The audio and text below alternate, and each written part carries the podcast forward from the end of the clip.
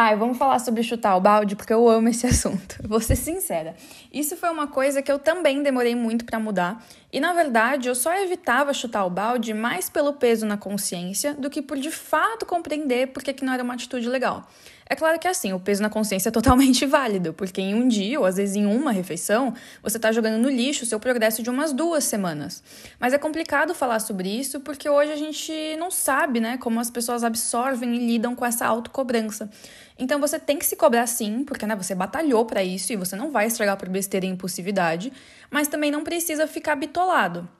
Então é encontrar o meio termo, que é uma questão muito pessoal, e na maioria das vezes a pessoa precisa de uma ajudinha profissional. Mas enfim, eu vou dar um exemplo que eu acho que vai virar a chave para você. Tô até animada. é hoje que eu vou mudar a vida de alguém, da pessoa que estiver me ouvindo, pelo amor de Deus. É, deixa eu te perguntar. Quando você faz alguma besteira com algum amigo seu, você tenta consertar ou você pensa, ah, já fiz merda mesmo, agora eu vou cagar na cabeça da pessoa? A primeira opção, né? É óbvio. Então, criatura, me responde, porque quando você come uma coisinha fora da dieta, você pensa, ah, vou cagar o resto do dia inteiro. Não dá para ficar chutando balde assim. A minha vontade é de pegar esse balde e jogar na cabeça da pessoa, igual mãe taca chinelo nas costas, sabe? Claro que eu não faço isso com os meus pacientes, mas eu quero que as pessoas entendam que não faz sentido você cagar no resto do dia inteiro quando você erra uma coisa da sua dieta. Não estraga tudo. Na refeição seguinte, você já dá aquela equilibrada, segue o plano alimentar e pronto. E pelo menos tenta se conscientizar dessa sua necessidade de querer fazer tudo ao extremo. Para mim, isso de comer uma coisinha fora da dieta e já chutar o balde acaba mostrando uma certa imaturidade da nossa parte, sabe? Eu acho que é uma coisa assim, talvez até meio inconsciente, de tipo, querer sempre curtir o máximo das coisas, só que nunca ter que arcar com nenhuma consequência, sabe? E assim, eu não culpo ninguém por querer isso, não, tá? eu também queria. Eu tô falando aqui, mas por dentro eu tô tipo, oi Deus, sou eu de novo, tudo bem? Se estiver ouvindo o podcast aí, ajuda nós. e eu sou, eu sou super assim, a amiga que também apoia as outras amigas a serem intensas e fazendo loucuras quando é válido. Mas eu acho que isso vem muito dessa bolha de perfeição que a gente vive dentro das redes sociais e que a gente, de certa forma, também cresceu vendo em filmes, né? Então, do nada, as pessoas fazem uma viagem de última hora e é tudo perfeito. As festas são extremamente, extremamente insanas. Aí eu vejo também um povo que fala, ai, não tinha dinheiro e fui mesmo assim. E foi da hora pra caralho. E antes eu olhava e eu pensava, mano, queria, mas se eu fizer tudo isso nessa loucura de viver na intensidade, depois eu volto com uma dívida que eu não sei nem como eu vou pagar.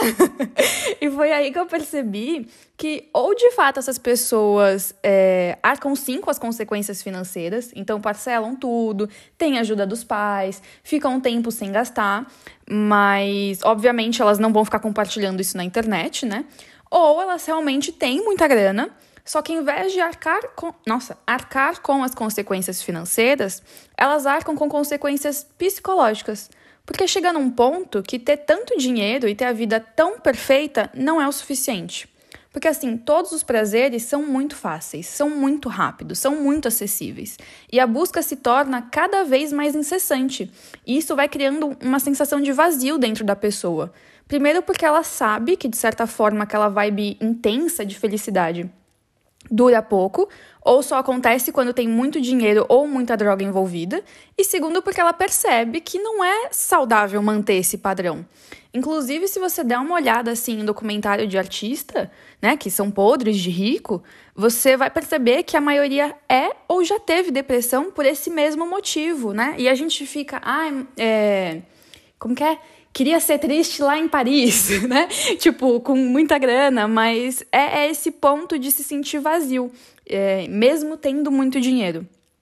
E aí tá, onde que isso se conecta com a pessoa que, sei lá, foi pedir um pastel na feira e comeu a feira inteira?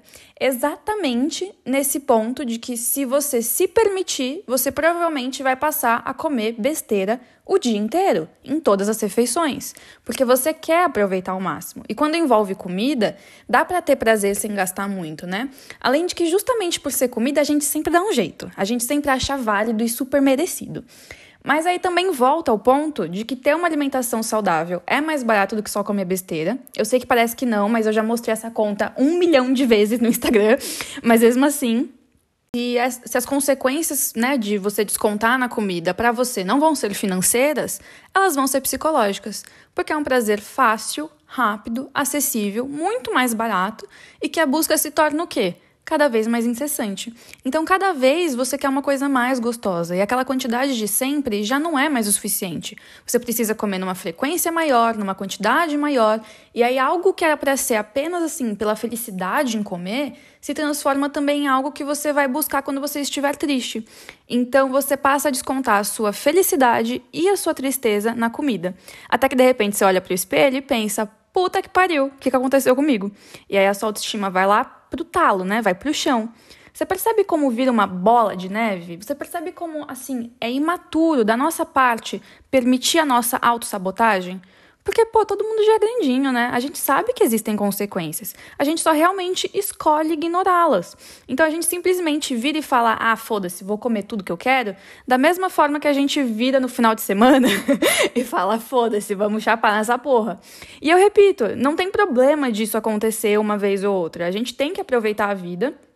Mas sabe igual aquelas pessoas que já chegaram num ponto que não sentem necessidade de entortar o caneco para se divertir no rolê? É a mesma coisa com a comida. Você pode se permitir, mas você não precisa e nem dá para ser toda semana e numa quantidade exagerada. Principalmente se você ainda está em busca do seu corpo ideal. Deu para entender? Eu sei que foi uma viagenzinha, mas pelo amor de Deus, pelo amor de si mesmos, dá para vocês se conscientizarem e amadurecerem o pensamento em relação a isso? Eu fico agradecida.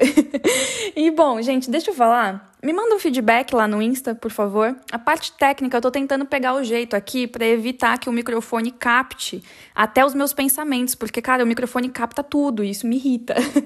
Mas me digam se vocês estão curtindo o conteúdo, é, se vocês estão se identificando, sobre quais assuntos ou problemas, né, do dia a dia, assim, que vocês querem que eu fale. Compartilhem com os amigos. E se, for e se compartilharem nos stories, me marquem também. E. Eu ia falar mais alguma coisa, mas eu esqueci. Mas é isso. Um beijo. Parem de. Esqueci a palavra. De chutar o balde. Muito obrigada.